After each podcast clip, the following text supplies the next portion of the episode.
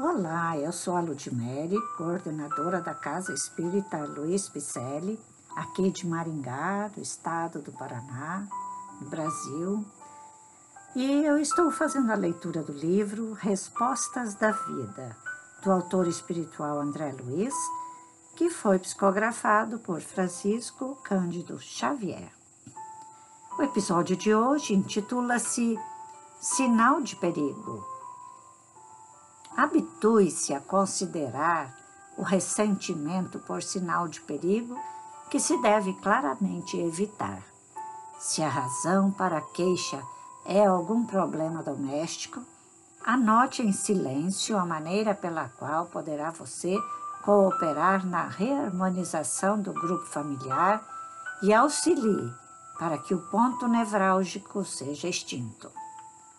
Ante uma criatura de quem recebeu ou esteja recebendo ofensa ou dificuldade, medite no valor de que essa mesma pessoa se reveste para os outros e esqueça qualquer motivo de mágoa que lhe tenha chegado ao coração.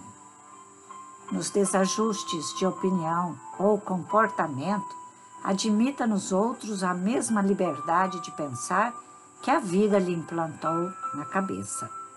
Aquilo que muitas vezes tomamos por indiferença ou desconsideração naqueles que nos cercam é cansaço ou doença neles e não hostilidade contra nós.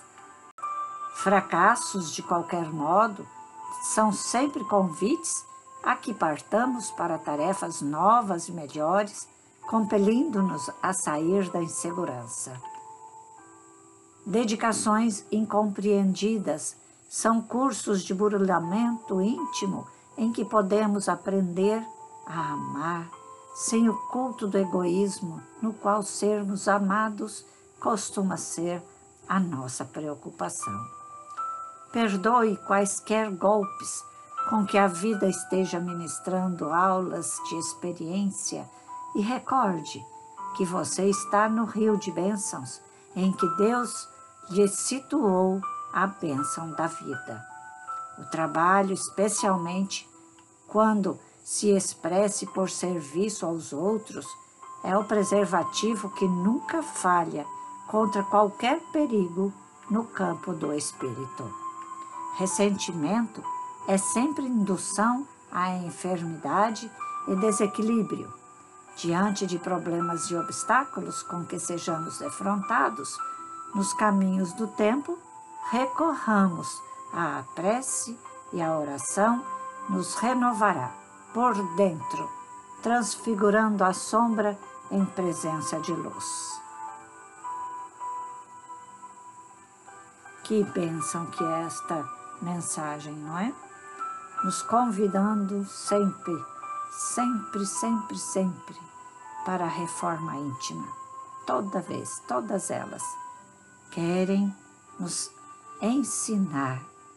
É uma cartilha este livrinho tão pequeno, mas grandioso no seu conteúdo. Respostas da vida. Realmente, toda ação tem respostas. E a vida nos traz essas respostas. Este livro é um compêndio de ensinamentos nobres e um compêndio dentro da doutrina espírita que também é reveladora e libertadora de grilhões. Então, te convido para estar conosco sempre, ouvindo os nossos podcasts, enviando para seus amigos, familiares, para a vovó, para o vovô. Podcasts são também para os idosos, principalmente para aqueles que precisam ouvir e adormecer sempre dizendo graças a Deus. Você está assim? Adormecendo toda noite, ouvindo um podcast? Eu estou ouvindo a mim mesma. É complicado, né? Mas o podcast está aqui com essa intenção de fazermos com que a nossa sintonia da noite seja melhor, seja com Jesus no coração. Por isso, te convido, vamos estudar conosco Vamos trabalhar na CELP?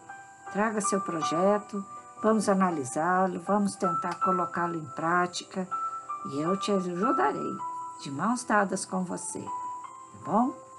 Então visite lá www.celpifempicele.com.br Vai lá, estou te aguardando. Não esqueça de repassar o podcast, viu? Um abração.